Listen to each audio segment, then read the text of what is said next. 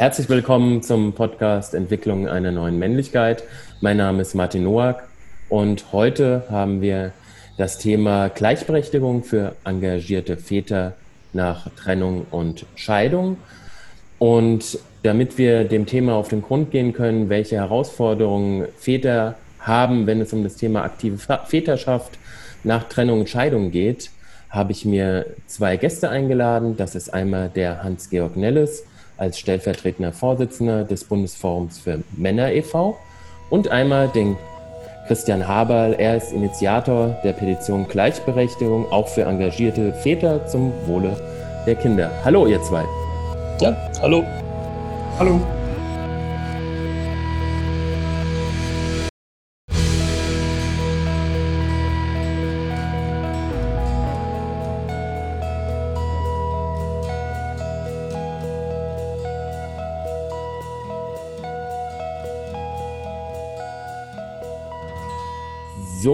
Ich würde gerne mit dir anfangen, Hans-Georg. Du bist äh, ja, stellvertretender Vor äh, Vorsitzender des Bundesforums äh, für Männer. Das ist ein Interessensverband für jungen Männer und Väter. Und ich würde gerne dich als erstes fragen, welche Aufgaben nehmt ihr als Interessensverband wahr?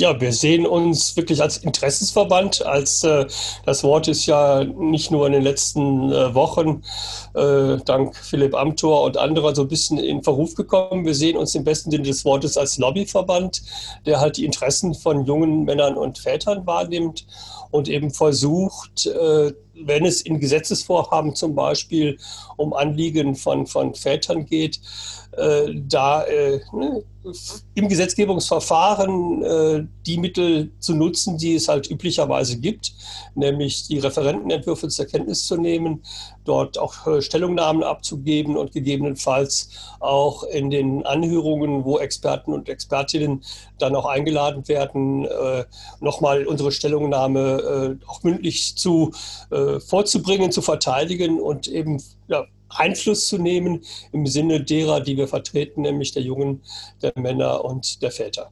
Und wie gesagt, Bundesforum Männer ist 2010 gegründet worden. Eigentlich wollten wir jetzt im Sommer eine schöne Zehnjahresfeier organisieren, die wie alle anderen Feiern ja eben auch äh, verschoben äh, worden sind. Also wir wollen es jetzt äh, oder hoffen, dass wir es äh, Anfang 2021 machen können.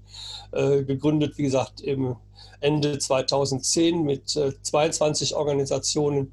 Inzwischen sind wir elf Organisationen mehr. Das ist ein buntes Spektrum, was halt von ganz kleinen Organisationen geht bis hin zu den großen, wie zum Beispiel der Männerarbeit der evangelischen oder der katholischen Kirche.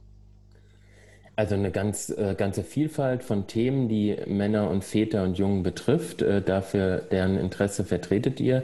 Jetzt haben wir ein besonderes Thema, und das ist das Thema der getrennt lebenden Väter heute und welche Herausforderungen äh, diese Väter auch haben, wenn es darum geht, dann aktive Vaterschaft zu leben. Äh, Hans-Georg, wie sieht denn aktuell die rechtliche Situation aus bei getrennt lebenden Eltern? Kannst du die kurz umreißen und welche Nachteile die in der ja, äh, Gleichberechtigung für Väter auch mit sich bringt. Ja, vielleicht nochmal die, die, den Bogen zum Bundesforum Männer. Also mhm. im Bundesforum Männer, wie gesagt, sind 33 Organisationen. Zwei davon äh, beschäftigen sich ganz explizit mit Väterthemen. Da ist zum einen das äh, Väter-Expertennetz, was eben auch mit zu den Gründungsmitgliedern des Bundesforums gehört, was schon 2002 sich gebildet hat und äh, was halt einen ganz breiten Ansatz hat und äh, natürlich auch etwas zu Vätern in Trennungssituationen sagt, da Positionen entwickelt hat. Aber der Ansatz unserer Mitglieder ist es eben, Rahmenbedingungen so zu gestalten, dass Väter in allen Lebenssituationen, also schon angefangen mit der Geburtsvorbereitung bis hin quasi dann, wenn es zum Beispiel um die Betreuung von erkrankten Kindern geht, aber eben auch äh, nach, äh, für Väter nach einer Trennung oder nach einer Scheidung dass wir da Angebote machen, dass Väter da gut äh, zurechtkommen. Das zweite Mitglied, was sich äh, mit Väterthemen beschäftigt, ist der Väteraufbruch für Kinder, die mit ja, das äh, Motto haben, allen Kindern äh, oder beiden Kindern alle Eltern. Und äh, also die haben das Trennungsthema quasi als, als ihr Haupt, äh, auf, ihre Hauptaufgabe, beschäftigen sich mit äh, getrennten Vätern, aber eben auch Müttern. Und äh, die Frage war jetzt, äh, wie sieht es aus äh, mit Trennungsvätern bzw. mit der rechtlichen Situation? Da hm. denke ich mal, verrate ich kein Geheimnis, dass äh, wir da quasi ein sehr antiquiertes äh, Modell haben. Das sieht zumindest so aus in der Praxis. Äh, Im Grundlage für vieles, äh, für viele äh, partnerschaftliche Regelungen, auch Ehe und auch Kindschaft, ist ja das bürgerliche Gesetzbuch, was aus dem 19. Jahrhundert stammt. Und da sind eben auch noch solche Regelungen drin, wie einer betreut und einer bezahlt. Und das ist natürlich etwas, was völlig antiquiert ist, vor allem wenn ich davon ausgehe, dass halt die überwiegende Zahl der jungen Männer und Frauen und auch äh, wenn sie dann Vater und Mutter werden, sich eigentlich vornehmen, das partnerschaftlich zu machen dann äh, ist das, passt das irgendwie nicht mehr zusammen. Und mhm. äh, klar, wenn ich halt in eine Partnerschaft eingehe, wenn ich Vater werde, wenn ich Mutter werde, gehe ich eigentlich nicht davon aus, dass ich mich nach, äh, hm, das erste Bias der Trennungen ist ja schon nach sieben, acht Monaten, wenn das Kind, erste Kind geboren ist. Und dann gibt es halt noch so weitere Zeitpunkte. Aber es gibt natürlich auch äh, Eltern, die sich dann erst trennen, wenn die Kinder aus dem Haus sind. Dann, das heißt, da gibt es die Probleme nicht, die wir jetzt haben. Aber in der Praxis ist es dann so, äh, dass ähm, ich eigentlich auch schon, das ist eigentlich zu beobachten schon bei, bei den Familien, die sich eigentlich vornehmen und bis zur Geburt des ersten Kindes, ja, da arbeiten beide. Und dann kommt das erste Kind und dann äh, wird halt vielfach äh, nicht so als Dauerlösung angestrebt, aber äh, so nach dem Motto, dann vereinfachen wir doch mal die Komplexität, dann bleibt einer zu Hause und einer arbeitet und beim nächsten Kind machen wir es vielleicht umgekehrt. Aber das führt in der Praxis dann dazu, dass ich relativ traditionelle ähm, Aufgabenteilungen habe, dass in der äh, Erziehungswirklichkeit die Mütter dann einen größeren Anteil an äh, an Zeitumfang mit den Kindern verbringen als die Väter, die natürlich auch eine wichtige Aufgabe wahrnehmen, die durch ihre Erwerbsarbeit die Familie finanziell abzusichern. Und das ist erstmal so ein Bild, was ich sehe, wenn ich drauf gucke. Und äh, das Bild äh, vollzieht sich dann eben auch äh, nach einer Trennung, dass halt die Mütter, die halt äh, vorher sich mehr um die Kinder gekümmert haben, auch in den Augen der Richter. Und das ist dann so, ein, so ein zweiter äh, Punkt, äh, der äh, noch relativ antiquiert ist. Ähm, welches Familienbild haben eigentlich die rechtsprechenden äh, Personen, die äh, dann in einem Trennungsverfahren äh, da Recht sprechen und wie sind sie überhaupt darauf vorbereitet? Haben sie entsprechend eine gute Ausbildung zum Beispiel in der Psychologie wissen Sie, was Kinder äh, grundsätzlich eigentlich möchten, wie Kinder in so einer Situation reagieren. Und das ist halt auch so ein Punkt, äh, wo wir noch, denke ich mal, zu einem späteren Zeitpunkt drüber mhm. reden können. Aber in der Praxis sieht es dann eben so aus, dass äh, das vermeintlich Beste für das Kind in Anführungszeichen durchgesetzt wird, nämlich dass dann gesagt wird, okay, das Kind war vorher bei der Mutter tagsüber, dann soll es doch auch hinterher da bleiben. Und äh, der Vater macht das, was er gut kann und da kommt ja eben auch finanziell mehr bei rum. Ähm, und ich habe dann das, was in der Praxis dann Residenzmodell genannt wird. Das Kind lebt äh, mit einem Elternteil zusammen, überwiegend mit der Mutter und der Vater wird dann quasi, der hat selbstverständlich ein Umgangsrecht, äh, was halt ne, zwischen 25 und, ne, sage ich mal, 80, 90 Prozent betragen kann. Aber äh, er ist halt der zum Unterhalt Verpflichtete. Und äh, das ist halt eine Situation, wo eigentlich klar ist, dass das äh, nicht haltbar ist, wo es sehr viele andere europäische Länder gibt und auch außereuropäische Länder, die da bessere Situationen haben. Aber Deutschland tut sich da, was Reformen angeht, sehr schwer. Vielleicht eine kleine Anekdote auch wieder aus dem Erlebnis äh, mit dem Bundesforum Männer. Wir waren 2014, also das war nach der vorletzten Bundestagswahl im Familienausschuss, um uns dort eben vorzustellen. Und äh, der damalige Vorsitzende Paul Lehrieder hatte das gerade erschienene Buch äh, von Frau Sünderhauf auf dem Tisch liegen. Und als wir dann reinkamen, nahm er es in die Hand und sagte dann, damit Sie es wissen, mit dem Thema beschäftigen wir uns auch. Muss, da muss ja auch was passieren, aber wir geben da jetzt erstmal die Studien, die da zitiert werden, die kommen ja aus, was weiß ich, ne? Skandinavien, Großbritannien und noch weiter weg. Wir müssen jetzt erstmal schauen, wie die Situation in Deutschland ist. Wir werden jetzt erstmal eine groß angelegte Studie hier, hier in Deutschland auf den, in Auftrag geben. Und wenn die fertig ist, dann werden politische Entscheidungen vorbereitet.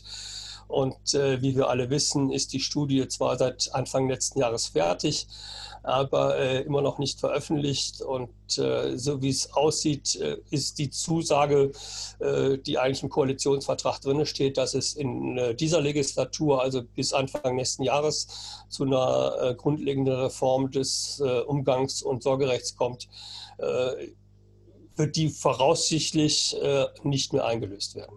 Und äh, das ist eigentlich ein Skandal und äh, da muss man eigentlich jetzt im Vorfeld entsprechend äh, Druck machen und äh, auf verschiedenen parlamentarischen Ebenen passiert das jetzt auch schon, dass da gesagt wird, also das so kann es nicht gehen. Warum ist die Studie immer noch nicht veröffentlicht? Die, der überraschende Tod des Studienleiters kann da eigentlich kein Grund für sein. Also bundespolitisch dreht sich das Rad sehr langsam und du sagst, es wirkt sich, ist ein Skandal und es gibt auch ähm, in der Praxis dann auch Betroffene von dem Skandal, nämlich auch die Väter oder insbesondere auch dann ähm, Väter, Trennungsväter, die aktive Vaterschaft auch leben möchten. Und da möchte ich gerne Christian jetzt schon ins Gespräch mit reinholen.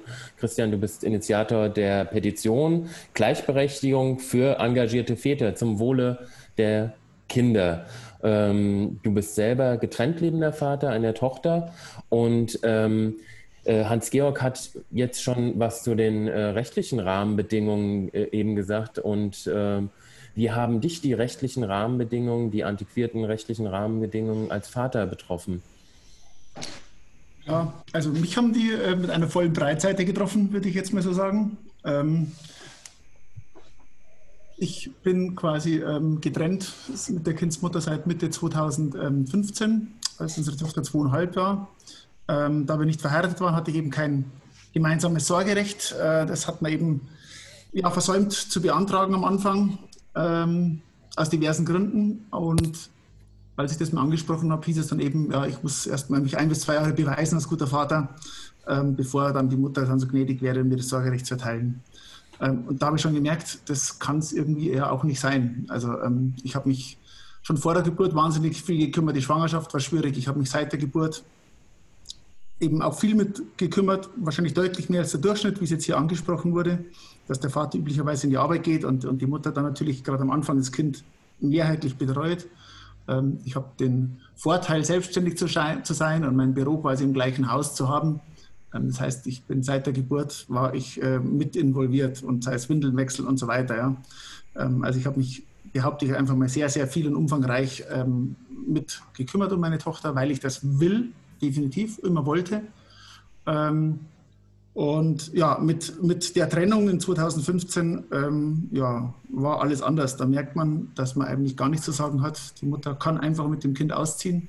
Man hat keinen keine Rechte, gar nichts. Ja. Ähm, das Kind geht einfach oder wird gegangen und dann steht man einfach mal da und wird dann konfrontiert, genau, mit Regelungen, die einfach antiquiert sind. Ähm, und ich höre es oft auch im Bekanntenkreis oder wenn ich es erzähle oder erzählt habe, dann schütteln die alle mit dem Kopf und sagen, das gibt es doch nicht, kann doch nicht sein, oder? Dann sage ich auch, also ich hätte es auch nicht geglaubt, ich verstehe das, ja, wenn es mir jemand erzählen würde. Ich würde es nicht glauben, wenn man es nicht selber erlebt was da für Mechanismen wirken, ähm, wie die Ämter auch ticken. Ähm, das ist grundlegend äh, veraltet, würde ich sagen. Ja. Mhm. Und gleichzeitig hast du dich jetzt entschieden, ähm, in die Aktion zu gehen, hast eine Petition gestartet. Kannst du die Petition äh, mal beschreiben? Was ist das Ziel der Petition ähm, und ähm, ja, Ziel und Inhalt der Petition? Also Inhalt ist eigentlich ein völlig grundlegender, wie er im Grundgesetz auch verankert ist, die allgemeine Gleichberechtigung zwischen, ich sage jetzt mal Männern und Frauen, ähm, wofür ich absolut stehe. Ich bin absolut für Emanzipation, für Gleichberechtigung für Frauen, bin aber an anderer Seite dann auch der Meinung, wenn es diese Gleichberechtigung geben soll, dann muss man auch ähm, die Gleichberechtigung andersrum an Situationen, wo tatsächlich auch über die Jahre hinweg, aus welchen Gründen auch immer, die Männer noch benachteiligt wurden. Ähm, auch da muss man dann die äh, Gleichberechtigung, sage ich mal, zulassen. Und, ähm, und das war für mich der Grund eben aus meiner Situation heraus, dass ich merke, ich bin ein Vater, der sich extrem viel um sein Kind kümmert, nach wie vor. Ähm, eigentlich sich noch mehr darum kümmern möchte, aber das wird vehement von der Mutter verweigert, ähm, weil dann wären wir in einer anteiligen Betreuung von 50-50. So komme ich nur auf ca. 45 Prozent. Ähm, und das hat massive Auswirkungen auf dann eben finanzielle Aspekte. Ähm, ähm, weil ein Landratsamt, das wohlweislich meine Interessen oder die Interessen meiner Tochter vertritt, so wird äh, argumentiert, von mir einfach einen Unterhalt verlangt, als wäre ich ein Vater, der sich aus dem Staub macht und sich überhaupt nicht um sein Kind kümmert. Und ich habe das zum Beispiel auch mal nachgezählt. Ich komme im Jahr 2020 auf 161 Betreuungstage, ähm, was ganz ordentlich ist. Und selbst da ist ein Fehler im Gericht passiert weil, äh, ja, weil irgendeine Ferienregelung nicht richtig, sage ich mal, in den Rhythmus kommt. Und ähm, also eigentlich wäre ich bei über 100 oder bei 170 Betreuungstagen im Jahr 2020.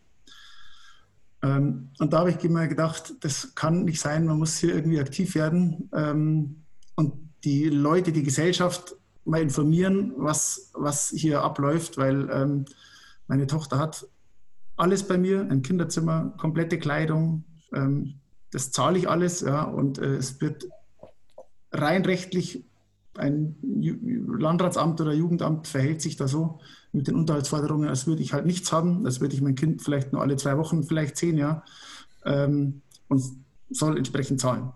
Und alle Argumente, dass ich sage, ich bin hier massiv engagiert, ich zahle Musikunterricht noch und so weiter und top, wird eigentlich nicht wirklich zur Kenntnis genommen und berücksichtigt.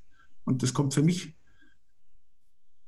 zu dem Thema oder zu dem, zu dem Ergebnis, dass ich mein Kind, ich sage mal, knapp die Hälfte sehe, mehr darf ich nicht, ähm, aber finanziellen Aufwand habe, als hätte ich zwei Kinder. Einmal das Kind komplett bei mir und einmal das Kind komplett bei der Mutter, das ich finanzieren soll. Und da habe ich dann tatsächlich ein Problem, weil ähm, das schaffe ich dann auch irgendwo nicht mehr. Am Ende ähm, sind die finanziellen Mittel auch irgendwo begrenzt. Ja.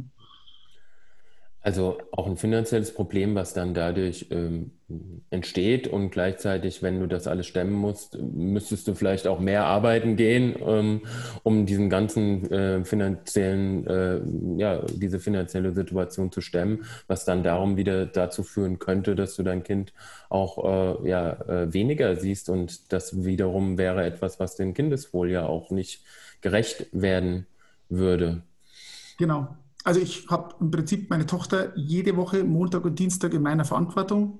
Also sie geht seit, Jahr, seit letztem Jahr in die Schule, ähm, aber am Nachmittag letztendlich muss ich sie holen, äh, bringe ich sie zum Musikunterricht, zum Sportunterricht, was auch immer. Ähm, das geht zulasten meines Jobs. Ich habe wiederum den Vorteil als Selbstständiger, ich kann das im Zweifel nachts nachholen. Wenn die Tochter schläft, dann sitze ich halt dann von acht, halb neun bis um zehn oder halb elf dann noch mehr am Rechner und schreibe E-Mails und so weiter. Ähm, also es ist ein immenser Aufwand. Also man geht da wirklich an seine Belastungsgrenze. Ähm, aber ich mache es bewusst, ja, weil ich meiner Tochter was bieten möchte, weil ich meine Tochter betreuen möchte. Ähm, ja, und äh, man kommt da wirklich an seine Grenzen. Und äh, man sieht es dann teilweise halt anders, dass ähm, einfach gesagt wird, äh, ja, die Kindsmutter kann nur halbtags arbeiten, weil sie müsste das Kind betreuen. Was ich dann auch wieder nicht mehr nachvollziehen kann, ähm, weil also ich betreue sie auch fast genauso und ähm, auch als Angestellte hat man inzwischen flexible Arbeitszeiten und wenn man ein bisschen engagiert ist und motiviert, dann kann man auch mehr arbeiten, wenn man wollte. Mhm. Aber das ist ist Christian äh, Hans-Georg bestimmt kein Einzelfall ähm, und trotzdem ist es wichtig, mal an einem Einzel, äh, an, ein, an dir als einzelne Person, Christian, das zu sehen. Was hat das für Auswirkungen? Ähm, wie ist eure väterpolitische äh, Position, ähm, Hans-Georg, zu dem Thema? Ähm, ja, was das aktuelle Umgangs- und Unterhaltsrecht betrifft. Wie vertretet ihr da die Väter? Also unsere Position an der Stelle ist, dass äh, tatsächlich geschaut, äh, auf die Situation geschaut wird, äh, wer betreut in welchem Umfang und dass der Betreuungsaufwand natürlich auch entsprechend berücksichtigt werden muss. Ne? Die, äh, wenn ich das rein vom äh, formalen oder vom, vom äh, finanziellen betrachte, ist das Ganze natürlich eine Dilemmasituation, wo ich zusammen, wenn ich zusammenlebe, habe ich halt an verschiedensten Stellen spare ich Kosten. Und äh, in dem Moment, wo ich dann auseinandergehe, habe ich äh, quasi nicht mehr Einkommen zur Verfügung, aber die Kosten äh, verdoppeln sich fast. Ne? Hm. Das ist, ist, ist, ein Dilemma und die Frage ist, wer trägt die Kosten an der Stelle? Wie wird dann eben auch so eine Situation steuerlich berücksichtigt? Und es kann nicht sein, dass dann äh, so getan wird, äh, äh wie in dem Beispiel von Christian, dass ein Vater sich 45 äh, oder 46 Prozent tatsächlich äh, um die Betreuung des Kindes kümmert, also da äh, fast die Hälfte leistet und dann aus formalen Gründen, weil es jetzt ein Urteil gibt, erst ab 50-50 wird das berücksichtigt. Also die Grenze ist willkürlich gesetzt. Selbst der ähm, Juristentag hat, hat da zwei, gibt es zwei auch sich widersprechende Entscheidungen.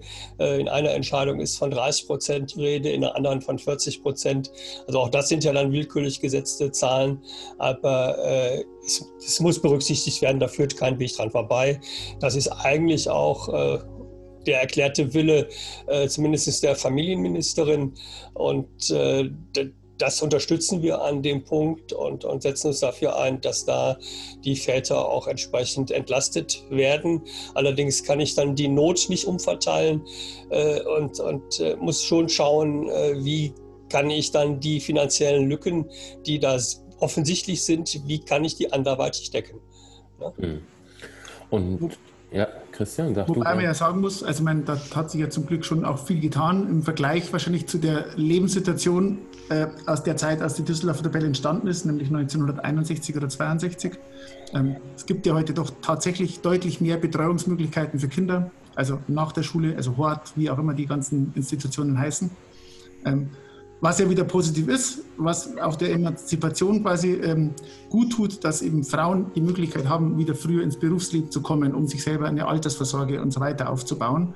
Ähm, das ist ja alles eigentlich positiv. Ja. Es fehlt nur noch, sage ich mal, dann dieses das letzte Stück des ganzen Puzzles, ja, dass man am Ende auch sagt, gut, aber dann muss ja auch dann der Vorteil für die Männer oder also oder der bisherige Nachteil muss da ja dann auch angepasst und geändert werden, äh, dass man einfach sagt, genau, also ähm, es ist tatsächlich auch schwierig, genau, wenn, wenn ähm, du sagst, Hans-Georg, ähm, ja, es gibt 30 Prozent irgendwo was, dann gibt es irgendwas mit 40 Prozent, dann gibt es immer auch wieder persönliche Situationen, wo einer mit 39 Prozent ist oder mit 41 oder mit 29. Ähm, das ist immer ganz schwierig, da Grenzen zu setzen, das ist schwer zu definieren. Ähm, aber von der Grundlogik ist da einfach immer mal leicht zu sagen, gut, welcher Prozentsatz auch immer, ja, 10 Prozent, 20, 30, 40, 50, ähm, in diesen Prozentsätzen, die dann in jeder einzelnen Situation vorliegen, ähm, kann man einfach einen Schlüssel äh, für die finanzielle Verteilung ähm, aufmachen. Ja. Wenn jemand 30 Prozent betreut, muss er im Umkehrschluss vielleicht 70 Prozent zahlen, ja, also die 70 Prozent der Gegenseite. Wenn jemand 40 Prozent betreut, muss er 60 Prozent äh, der Betreuungszeiten zahlen. Also das ist eigentlich mathematisch gar nicht so dramatisch schwer.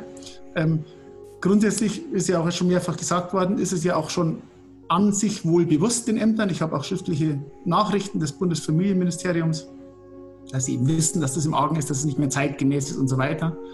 Äh, es wird äh, das Bedauern mir gegenüber ausgedrückt über meine missliche Lage. Es wurde mir gesagt, dass für Frühjahr 2020 ein Gesetzesentwurf vorliegen soll, der jetzt im Sommer 2020 noch nicht vorliegt. Ähm, mein Problem ist nur, ich bleibe dabei auf der Strecke und viele andere Väter wohl auch, ja, ähm, weil das einfach doch noch weiß nicht, Monate, Jahre dauert und auch kein Signal vom Justizministerium anscheinend kommt an die Gerichte, dass man einfach irgendwie realitätsnäher urteilen soll. Das ist mir nicht bekannt und ähm, ich bin jetzt doch relativ vernetzt inzwischen mit vielen Betroffenen.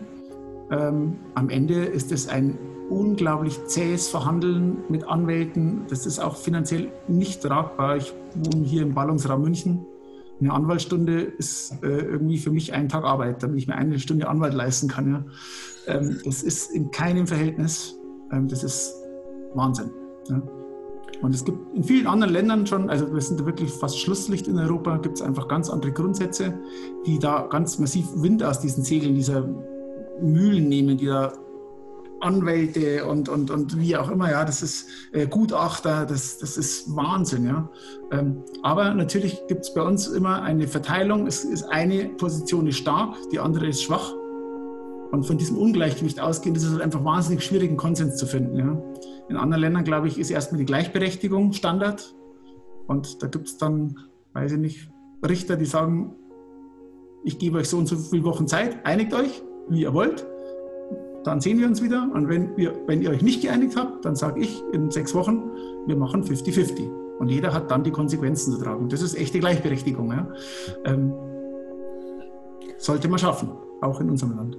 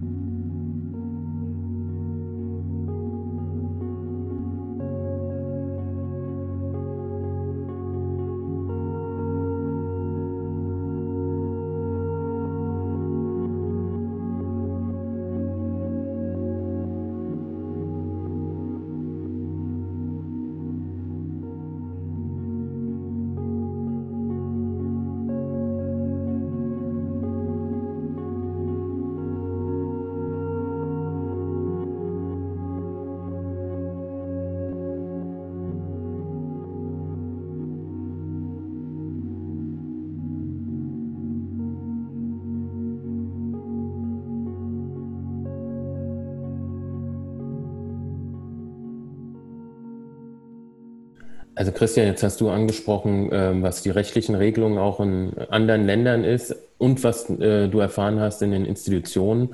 Ähm, wie sieht es denn momentan bundespolitisch aus, Hans-Georg? Was ist denn momentan ähm, am Laufen?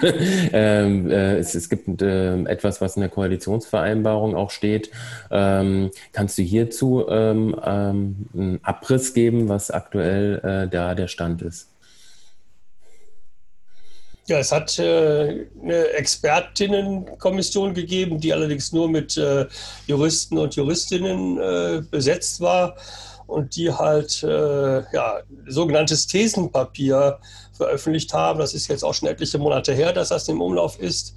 Und da wird halt deutlich, dass es äh, schon unter den Juristinnen äh, keine, keine Einigung äh, gibt und dass eben äh, wichtige Aspekte wie halt ne, psychologische Aspekte, wie sehen Kinder das und, und auch äh, äh was hat das dann für Auswirkungen auf, auf äh, Väter und Mütter, die Beziehung zu den entsprechenden Elternteilen, dass das da noch gar nicht mit berücksichtigt worden ist.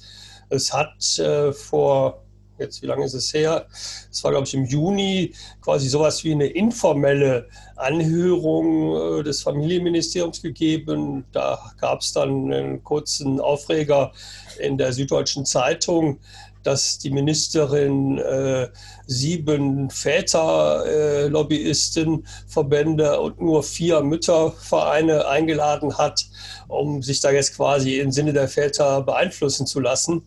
Äh, ansonsten äh, gab es halt keine Veröffentlichungen zu dem, zu dem Termin, außer gesagt, die Bestätigung, dass er stattgefunden hat. Äh, es ist quasi äh, vereinbart worden, dass äh, da nichts in die Öffentlichkeit dringen sollte. Da haben sich halt äh, zwei Müttervereine, also eine Mutter, die sich mehr oder weniger selbst vertritt und, und eine anderer Mütterverband nicht ganz dran gehalten, haben dann so etwas gegen die Vorschläge der Väter gewählt geblättert. Äh, ansonsten gab es äh, Anfang letzter Woche äh, über das Redaktionsnetzwerk Deutschland eine kurze Pressemitteilung, dass wohl äh, die Justizministerin nicht mehr davon ausgeht, dass sie äh, eine komplette Neuregelung des Umgangs- und Sorgerechts in dieser Legislatur auf den Weg bringen kann. Es gibt äh, aktuell eine kleine Anfrage der FDP-Fraktion vom 17. Juli, äh, die alle die dann auch in dieser Woche beantwortet werden muss, die nochmal viele der kritischen Punkte, die wir jetzt angesprochen haben, da auch nochmal nachfragen. Insbesondere eben auch, äh, warum die Studie immer noch nicht äh, veröffentlicht ist und welche Konsequenzen quasi das für das Gesetzgebungsverfahren hat. Also ob das, was Paul Lehrieder damals äh, ne, so apodiktisch da geäußert hat, bevor die Studie nicht veröffentlicht ist, wird es hier auch äh, keine, keine Neuregelung geben. Ob das jetzt im Prinzip genutzt wird, um auch äh, äh die eigentlich dringend erforderlichen äh, Gesetze ja, nicht auf den Weg zu bringen. Also ob es da einen mhm. kausalen Zusammenhang gibt, dass die Studie, ne, zwischen Zurückhalten der Studie und dem, dass das eigentlich zugesagte Gesetzgebungsverfahren immer noch nicht auf dem Weg ist. Und äh, wir versuchen natürlich auch durch Gespräche, also via Bundesforum, durch Gespräche mit Parlamentariern, mit denen wir eh im Kontakt sind, da nachzuhaken und nachzufragen und äh, auch im Ministerium nachzufragen, was ist da, äh, wo hakt es. Aber wie gesagt, federführend, wir haben Kontakte, gute Kontakte zum Familienministerium, insbesondere zur Abteilung Gleich, Gleichstellung des Familienministeriums, aber federführend in dieser Sache ist das Justizministerium. Also ein Thema, was äh, auf der rechtlichen Ebene einen langen Atem braucht, wo ihr auch immer wieder nachfassen müsst ähm, und äh, auch immer wieder ins Gespräch geht. Das eine ist ja die rechtliche Ebene. Das andere ist äh, das, was Christian auch gesagt hat. Ähm, äh, wie wird mir begegnet in unterschiedlichen Institutionen, ähm, auch vor Gericht, aber äh, es gibt äh, die Institution Jugendamt und so weiter, ähm, Elternberatungsstellen. Mm, auch da herrscht ja ähm, womöglich ein Zeitgeist, ja, ähm, der mit dem Thema äh, zusammenhängt.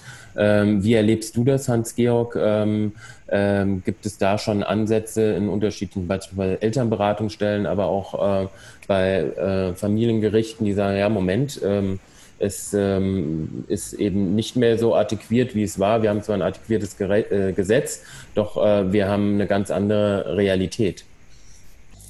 Hm, also ich, ich fange jetzt mal an einer ganz anderen Stelle an. Ich habe mich im mhm. äh, letzten Jahr, letzten zwei Jahren sehr intensiv mit Geburtsvorbereitung beschäftigt und inwieweit da Väter einbezogen sind.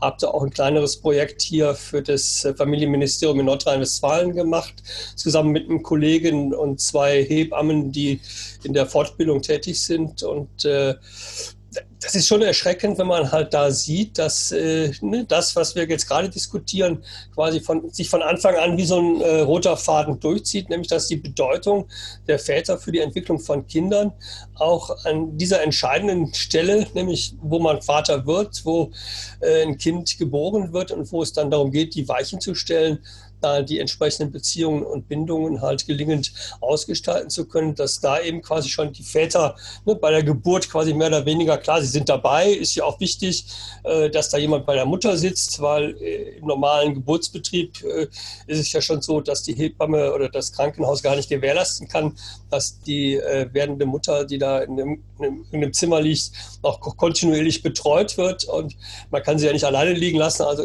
macht es schon Sinn, dass der Vater da ist, aber ansonsten äh, die Bedeutung des Vaters und, und das Einbeziehen da äh, nicht so eine Rolle spielt. Und das zieht sich eben durch, äh, auch Beratungsstellen äh, jeglicher Couleur.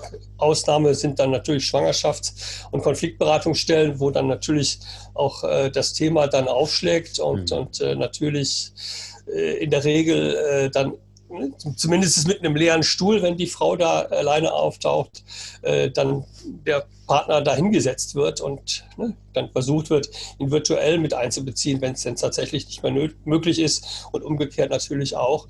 Aber äh, die Väter spielen halt äh, eine untergeordnete Rolle die Bedeutung de, de, der Väter für die Entwicklung von Kindern ist nicht bewusst, spielt auch in der Aus- und äh, Weiterbildung von, von Erzieherinnen, von Sozialpädagoginnen.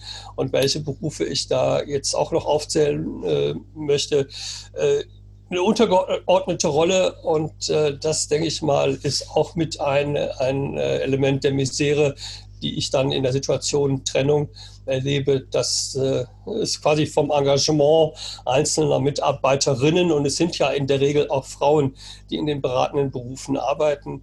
Äh, ne, das in, der, in, der, Psychologie habe ich im Prinzip inzwischen einen Studienanfängerinnenanteil von fast 100 Prozent, die Kollegen, die ich kenne, die in der äh, Beratung arbeiten, sagen, das ist eine Katastrophe, was da auf uns zurollen wird, wenn demnächst hier keine Männer mehr in der Beratungsstelle sitzen. Äh, da, an dem Thema muss, muss ich eben auch arbeiten. Und wie gesagt, da arbeitet auch äh, mein, mein Arbeitgeber, der Sozialdienst katholischer Männer, arbeitet da ganz stark dran, dass da entsprechende äh, ja, Männer, die irgendwo in dem Feld tätig sind, auch zu kompetenten Beratern ausgebildet werden, um dann ne, für Männer in Konfliktsituationen, in Krisensituationen auch ein entsprechendes Angebot äh, eines männlichen Beraters machen zu können. Mhm, also das ist eine, eine Aufgabe, die wird nicht von ähm, heute auf morgen geschehen und gleichzeitig zeigt das eine ganz deutliche Lücke, auch in der Pädagogik, äh, dieses Verständnis, äh, was äh, warum ist es eigentlich wichtig, dass sich ein Vater direkt früh in der, in der, frühen Kindheitsphase engagiert und auf der anderen Seite, wenn ich wie Christian aktiver Vater sein möchte, wo sind denn eigentlich die Hürden oder Herausforderungen, die wir hier mindern müssen, damit es, und darum geht es äh, auch primär, dass das Kindeswohl nicht belastet oder gefährdet wird. Ne? Ja. Ähm, Christian, wie hast du Beratungsstellen erlebt? Hast du, warst du in Beratungsstellen gewesen mit dem Thema? Ähm, ist dir da eine väterfreundliche ähm, mh, mh, oder eine gleichberechtigte Haltung begegnet? Wie war da deine Erfahrung? Ja, das ist schwierig. Also hat eben auch das Bundesfamilienministerium geantwortet, ich möchte mir doch eben Rat vor Ort suchen etc. De facto gibt es sowas nicht, also nicht von offizieller Stelle. Ähm, wie gesagt, alle Ämter und so weiter sind sehr stark mütterlastig orientiert, würde ich jetzt einfach mal sagen. Eben weil überwiegend auch weibliche Personen dort arbeiten, das ist tatsächlich so. Ähm, das kostet unglaublich viel Mühe und Kraft und man wird sofort, wenn man irgendwie nur was kritisch anmerkt, wird man als Denunziant und als streitsüchtig hingestellt. Das ist ähm, wahnsinnig erschreckend. Also eine Diskussion wird nicht zugelassen. Ähm, die einzigen Stellen, die letztendlich, naja, helfen, sind dann eben so Vereine, Verbände wie Väteraufbruch für Kinder, wie auch immer, ja, ähm, wo sich dann eben Leid, Leidesgenossen äh, treffen, ähm, wo man ein bisschen Unterstützung oder Rat bekommt. Aber das ist eigentlich so ein bisschen wie in der Medizin, man behandelt da halt die Symptome und nicht die Ursachen. Man fühlt sich dann ein bisschen aufgehoben, aufgefangen unter Leidensgenossen, geteiltes Leid halbes Leid und so weiter. Aber die Probleme und die Ursachen der Probleme werden dadurch halt nicht gelöst und geändert mancher Schmerz wird abgemildert. ähm, wenn man sieht, äh, ja, es geht noch schlimmer tatsächlich. Ja. Ähm, Gibt es ganz, ganz traurige Fälle, die ich da mitbekommen habe, ja, wo der Vater seinen Sohn nicht sehen darf, weil die Mutter den komplett entfremdet und, und sogar in Corona-Zeiten ähm, das Kind lieber in einen fremden Hort gibt, äh, als das zum Vater, der auch aufgrund Selbstständigkeit eigentlich die Zeit hätte ja, und es anbietet. Ja und der bekommt es nicht mehr und wird sogar vor Gericht abgelehnt, dass der Vater seinen Sohn betreuen darf in der Zeit. Ähm, der muss lieber in einen fremden Ort, wo alles fremd ist und so weiter gehen. Das ist also echt eine Katastrophe. Ja, also echte Beratungsstellen, sage mal, gesetzlich auch da wieder gleichberechtigt, wo, äh, wo man sich als Mann oder als Vater in so einer Situation objektiv beraten lassen kann, kenne ich nicht. Hm. Und gerade wäre das, ähm, Hans-Georg, ich weiß nicht, wie du das siehst, ähm, auch gleichzeitig wichtig, ähm, gerade diese, diese Gelenkstelle, Beratungsstellen, bevor es zum Gerichtsprozess kommen muss, ähm, ja sehr wesentlich, äh, weil dadurch ja auch äh, Konflikte gemildert werden könnten oder gemindert werden könnten und äh, im Vorfeld Einigungen erzielt werden könnten zwischen beiden Elternpaaren, äh, wenn denn die Berater äh, sowohl äh, die Väterperspektive als auch die Mutterperspektive ähm, miteinander ähm, vereinbaren können. Mir schwebt gerade irgendwie auch vor, ähm, wie, wie, wäre sowas wie Tandemberatung, ne? also dass es auch bewusst einen männlichen und weiblichen Berater gäbe. Ne? Ja. denke mal, genau das ist ein Punkt und das war ja schon auch, äh, äh, also vor GIFI hatten wir die äh, Katharina Barley als Familienministerin und äh, das Thema, äh, es gibt überhaupt äh, keine Beratungsstellen in der Situation, selbst wenn Vater und Mutter äh, sich gemeinsam dann noch äh, Mediationsverfahren vielleicht durchlaufen möchten. Äh, ne, das kostet was, klar gibt es Mediatorinnen, aber dann fehlt das Geld und dann deswegen muss ich vor Gericht gehen und dann gibt es die Prozesskostenhilfe, dann wird es bezahlt. einen zumindest und ein Mediationsverfahren, wo dann auch die äh, berechtigte Chance wirklich besteht, dass äh, eine Menge an Kosten und Leid für alle Beteiligten da gespart werden kann. Das, da, daran wird gespart. Das, das sind so völlig unsinnige Geschichten äh, und deswegen ist auch der Vorschlag, dass es eben Verfahren im Vorfeld einer juristischen Auseinandersetzung äh, geben muss und die eben auch entsprechend äh, finanziert werden müssen. Und, und, wenn es die natürlich dann gibt, dann stellt sich die Frage, wer kann es leisten? Und dann bin ich wieder an der Stelle, dass es viel zu wenige kompetente Beraterinnen gibt, insbesondere Berater, die auch Väter in, in Krisensituationen beraten können und eben auch äh, mit einem Vater umgehen können, der erstmal natürlich äh, ja, da vielleicht wütend ankommt, ein bisschen unbeherrscht ist? Also jeder, der im Betrieb Beschwerdemanagement macht, kriegt eine Schulung und weiß, okay, den Kunden lasse ich erstmal ausreden und irgendwann, und sei es nach 20 Minuten, hat er sich äh, ja, ausgeredet und ist sein Mist losgeworden. Und dann atmet man gemeinsam durch und kann gucken, wie kommen wir da jetzt raus und was gibt es für Möglichkeiten.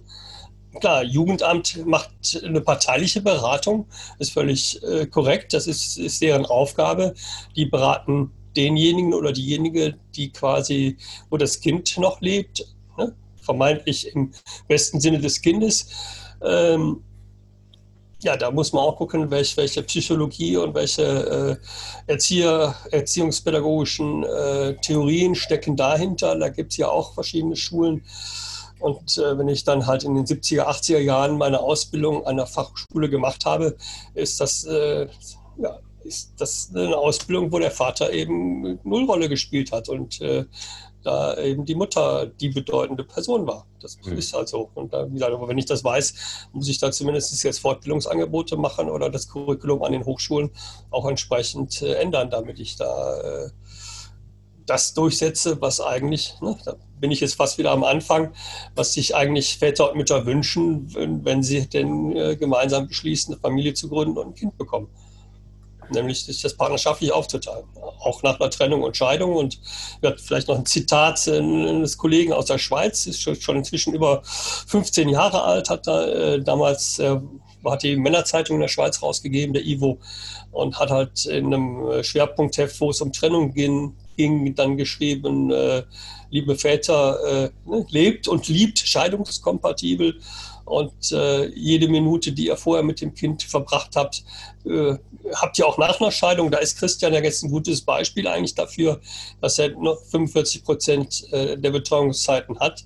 Ein Vater, der sich vorher ne, kaum Zeit in das Kind investiert, aus welchen Gründen auch immer, vielfach geht es auch nicht, äh, wird es sehr viel schwieriger haben durchzusetzen, dass er jetzt mehr Zeit mit dem Kind verbringen kann. Nach einer Trennung. Ja. Genau, ich wollte noch sagen, also bei mir oder uns war das tatsächlich auch so. Natürlich waren wir auch in der Elternberatungsstelle, ähm, auch im Tandemverfahren. Ähm, in der Praxis geben sich da immer zwei für mich Probleme. Ja, zum einen wird immer sehr, also dort ganz klar gesagt, finanzielle Punkte besprechen wir hier nicht. Damit ist es raus. Das wird generell auch im Jugendamt immer gesagt. Da gibt es zwei, sagen wir, unterschiedliche Bearbeitungsstellen, ähm, wo die immer sagen, ja, das eine hat mit dem anderen nichts zu tun. Das eine ist Umgang und Betreuung, das andere ist finanziell. Ähm, am Ende, genau. Ja. genau. Aber am Ende geht es halt um ein Kind. Ja? Und natürlich korreliert das ja, und, und, und, und trifft sich miteinander. Und man hat einfach diese skurrile Situation, dass einer einfach an der Machtposition ist und der andere nicht.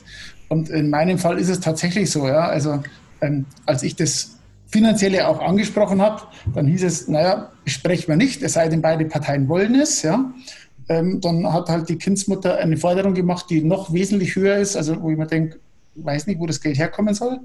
Und dann habe ich gesagt, ja, das ist ja noch mehr, also das ist ja kein Kompromiss, wenn man mehr will, als das Jugendamt sogar einem ausrechnet. Ähm, dann, dann, dann, dann lehnt man sich halt zurück in dem Wissen, man ist auf, dem, auf der stärkeren Position und sagt dann, naja, dann lassen wir das Jugendamt machen, die wissen schon, was sie machen. Und dann nimmt das Unheil seinen Lauf, sage ich ja. Und ähm, also das ist auch, wenn, wenn so eine Mediation vorweg vor rechtlichen Sachen vorangesetzt werden soll, was ich sehr befürworten würde grundsätzlich, aber dann muss halt auch alles auf den Tisch kommen. Dann kann man nicht so tun, als gäbe es einen wesentlichen Aspekt nicht, ja, ähm, der das alles mit beeinflusst. Ja. Und hm. auch eine andere Situation eben in Verbindung mit dem Jugendamt ist dann auch, weiß ich nicht, zum Thema der, der Schulung der Juristen, ob sie sich da immer so richtig ja, ähm, bewusst sind. Ja. Ähm, das war letztes Jahr in, einem, in einer äh, Verhandlung, wo es um Umgang und so weiter ging. Schlimmes Wort übrigens, das stimmt. Ähm, ich rede lieber von Betreuungszeiten. Ähm, irgendwie acht, neun Seiten am Ende kamen da raus dann als, als Gerichts, äh, wie auch immer, Beschluss. Ja. Ähm, und geht halt eben los. Ähm, Lebensmittelpunkt oder beide Eltern sind sich einig, dass der Lebensmittelpunkt des Kindes bei der Mutter ist. Dem habe ich jetzt keinen Wert beachtet, ja, weil äh, ich, sag, ich weiß, sie ist zwei Tage in der Woche bei mir, jedes zweite Wochenende, die Ferien zur Hälfte und eben ja, 45, 46 Prozent im Jahr bei mir. Der Rest ist für mich Papier. Und dann habe ich wieder einen Beamten. Ähm, wenn ich mit ihm in eine Diskussion gehen will, sagt er, ja, weil ich habe ja acht, neun Seiten Text. Ganz am Anfang steht, äh, beide Elternteile sind sich einig, Lebensmittelpunkt ist bei der Mutter. Dann höre ich auf zu lesen. Ich brauche die anderen acht Seiten gar nicht lesen. Das interessiert mich gar nicht mehr. Damit ist klar, Sie zahlen voll Unterhalt. Und dann sage ich, was ist hier los? Ja? Hm. Er hört auf zu arbeiten. Der sagt, nee, der erste, der erste Satz reicht mir. Und das, da fühle ich mich nicht mehr in der Realität ähm, des 21. Jahrhunderts, ganz ehrlich gesagt. Ja? Also komplexes Thema und auch schwieriges Thema und ähm, viele Herausforderungen im Thema und das ähm, ein ganz wichtiger Punkt, den wir auch schon damit bei mit betrachtet haben, ist, ist dass es auch ähm, was die Gleichberechtigung von Vätern dort betrifft und die Gleichberechtigung der Geschlechter dort betrifft, ist vor allen Dingen das, äh, ja, das, das Wohl des Kindes, äh, was hier ganz wesentlich ist. Ähm, und äh, ich würde gerne ähm, eine Perspektive kommen. Was wären denn ähm, aus deiner Sicht, Hans-Georg, äh, drei bis vier Punkte, äh, die äh, möglichst rechtlich sich sehr konkret verändern sollten, damit ähm, äh, ähm, die äh, ja, Partnerschaft oder die, die Elternschaft nach der Trennung gleichberechtigt im Sinne des ähm, Kindeswohls gelebt werden kann. Ja, was, was braucht es an Perspektive? Also erstmal muss deutlich werden, muss die Bedeutung der Väter allen klar sein. Das heißt, ich brauche äh, eine Verankerung der Themen in der Aus- und Weiterbildung von allen, die in den beratenden Berufen tätig sind. Ich brauche eine äh, verpflichtende Fortbildung für, äh, für Richter, die gibt es, wenn ich Konkursrichter werden will oder Richter in einem anderen Fachbereich, habe ich auch verpflichtende Fortbildungen zu leisten. Familienrichter kann mir mein, mein äh, Vorsitzender der Kammer sagen, hör mal her, ne, ab, ab nächsten Monat arbeitest du dich mal in das Thema ein und übernimmst du den Posten da. Da brauche ich keine entsprechende Vorbereitung und keine, keine, keine Ausbildung. Das ist ein unhaltbarer Zustand. Dann braucht es natürlich äh, gesetzliche Regelungen, die äh, ne, auch jetzt steht nirgendwo drin, es muss äh, nach dem Residenz, es muss das Residenzmodell, äh, ist das Regelmodell. In der Praxis habe ich aber eine Rechtsprechung, die genau das ergibt und äh, üblicherweise wird dann halt, äh, wenn sich aufgrund von irgendwelchen vermeintlichen objektiven Regelungen äh, Nachteile für eine äh, Gruppe ergibt, wird dann von struktureller Benachteiligung gesprochen.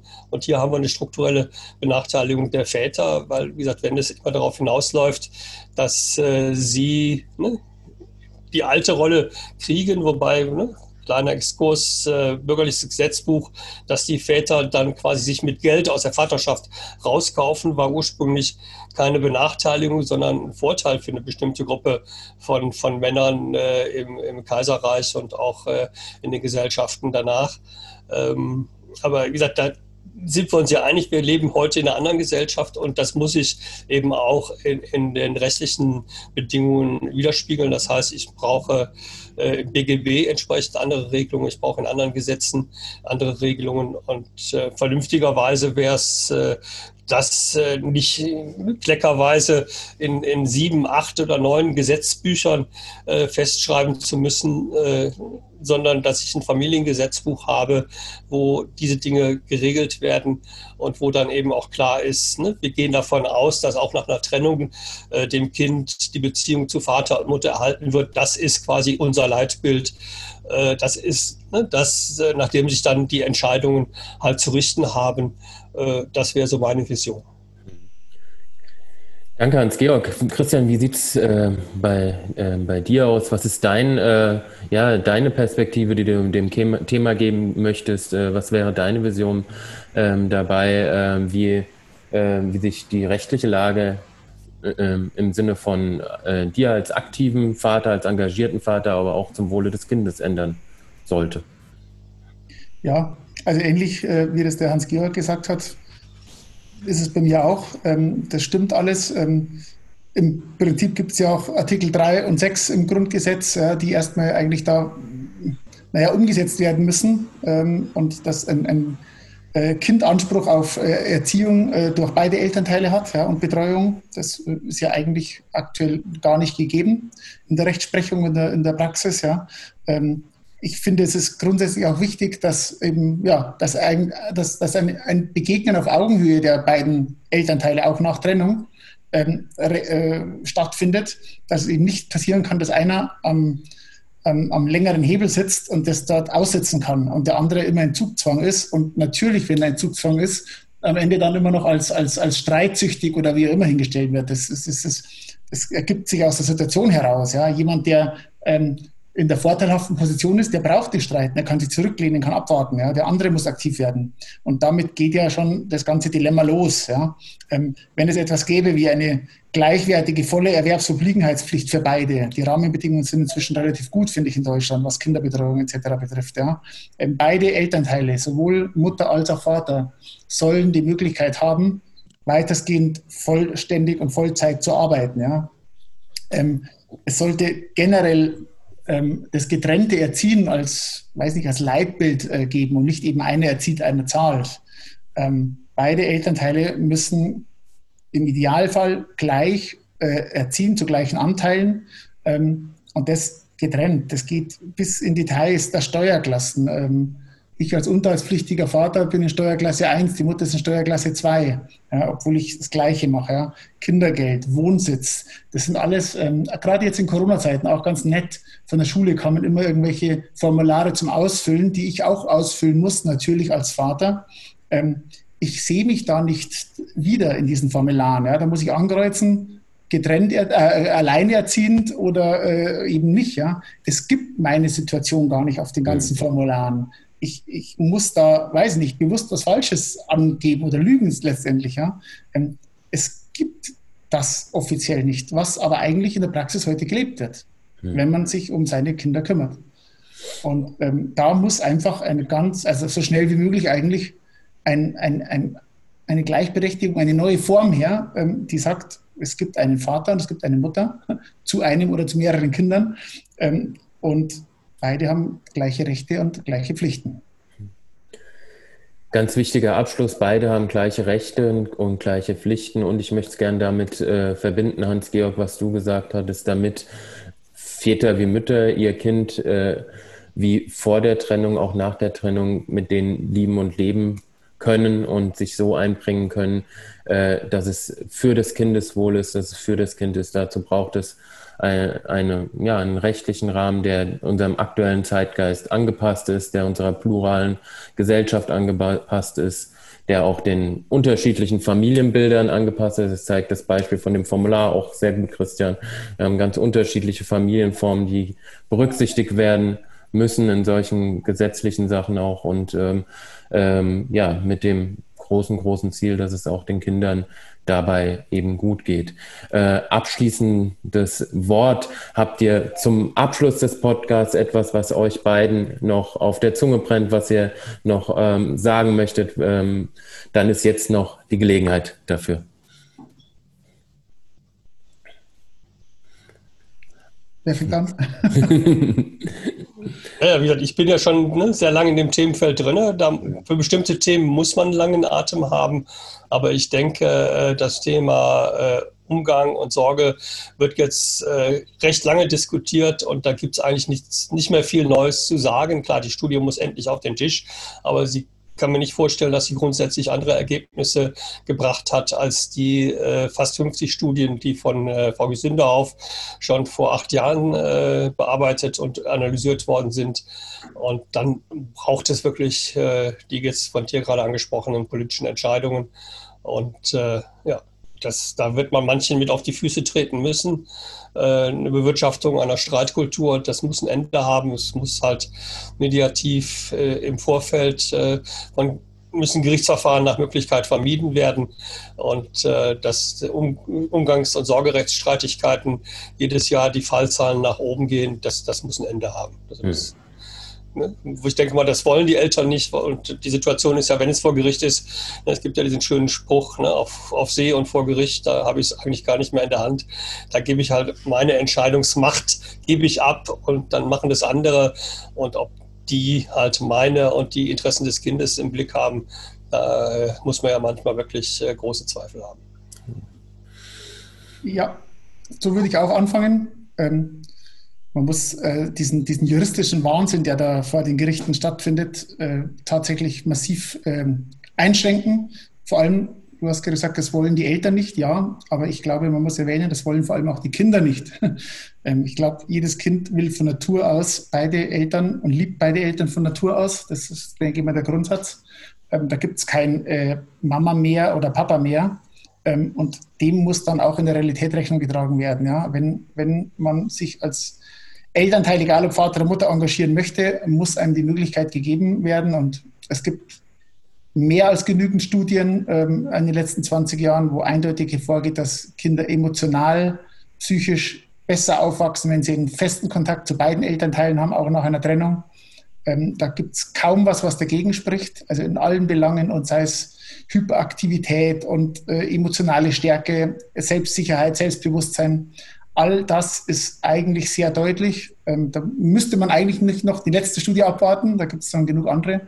Und ähm, ich finde es sehr, sehr bedauerlich, dass äh, sowohl das Familien- als auch das äh, Bundesjustizministerium ähm, das eigentlich in dieser Legislaturperiode beabsichtigte Gesetzgebungsverfahren, warum auch immer so hinauszögern. Und ich war für mich jetzt neu, was ich gerade gehört habe. Ich finde es bedauerlich, dass es nicht mehr stattfinden soll wahrscheinlich in dieser Legislaturperiode, weil das heißt, vor 2022 passiert nichts und das ist eine absolute Katastrophe. Also zigtausende Kinder, Väter, teilweise wahrscheinlich auch Mütter natürlich, ja, ähm, leiden und werden leiden da in den nächsten Jahren. Also weitere zigtausende, weil jedes Jahr neue dazukommen. Und ähm, da sollte man eigentlich, das ist die Zukunft unseres Landes, sind äh, stabile emotionale Kinder und Erwachsene, die daraus werden. Ähm, hier sollte man ganz viel mehr Zeit und Energie investieren als äh, zuständige Ministerien. Es zeigt, wie wichtig das Thema ist, weil es wirklich um die Zukunft, um die Kinder geht, um die, ja, um die stabilen Rahmenbedingungen. Und ich möchte euch beiden sehr danken, ähm, das Thema ähm, aus zwei Perspektiven beleuchten zu können. Äh, fand das ein ganz, ganz spannendes ähm, Interview ähm, auch, ähm, auch wirklich diese unterschiedlichen Sichtweisen darauf zu haben. Ähm, ich durfte viel lernen ähm, zu dem Thema selbst und gleichzeitig äh, wurde hier auch nochmal deutlich, welcher Handlungsbedarf hier nötig ist. Äh, Christian, äh, abschließend nochmal, kann man deine Petition äh, unterstützen? Äh, läuft die noch? Ähm, ja, die läuft noch. Ähm, auch da, also die Petition ist auf React, Camp mhm. Act zu finden äh, unter mehreren äh, Rubriken, also unter dem Bereich Soziales, unter Kinderrechte und so weiter. Ähm, ist noch aktiv. Ich würde mich sehr freuen für jeden, der es unterstützt. Erfreulicherweise ist tatsächlich auch ein Frauenanteil von ca. 30 Prozent. Das freut mich wahnsinnig. Es soll keine äh, männerlastige Politik oder Petition sein. Es soll eine gleichberechtigte Petition sein. Und äh, deswegen freut mich jede Stimme von Frauen. Ich habe auch teilweise ähm, Kommentare drin, wo auch wirklich äh, eine Dame schreibt, sie ist äh, Feministin und so weiter. Äh, aber sie unterstützt es. Ja. Sie mhm. unterstützt dann aber auch, das finde ich ehrlich, ja. Man, man, darf als Frau Emanzipation fordern, an den Stellen, wo es richtig ist. Man muss aber dann auch Emanzipation anerkennen. Ich habe es eingangs schon gesagt, ja, ähm, wo es auch andersrum ist. Das ist echte Gleichberechtigung.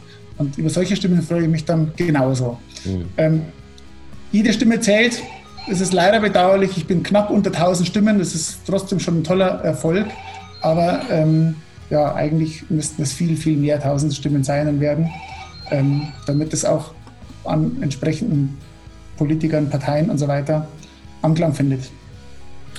Vielen Dank, Christian. Und ja, vielen Dank, Hans-Georg, ähm, auch für deine fachliche Expertise zu dem Thema. Hat mich sehr gefreut, euch beide im Gespräch zu haben. Und ja, äh, bin gespannt, wie dieses Thema weitergeht und in der Hoffnung, ähm, auch wenn es diese Legislaturperiode noch nicht angestoßen oder schon angestoßen ist, aber noch nicht zu einer rechtlichen Umsetzung kommt, ähm, bin ich gespannt, wie es dann in der nächsten Legislaturperiode aussieht. Vielen Dank und äh, ja, äh, bis zum nächsten Mal. ja, alles klar. Tschüss. Danke, alles Gute.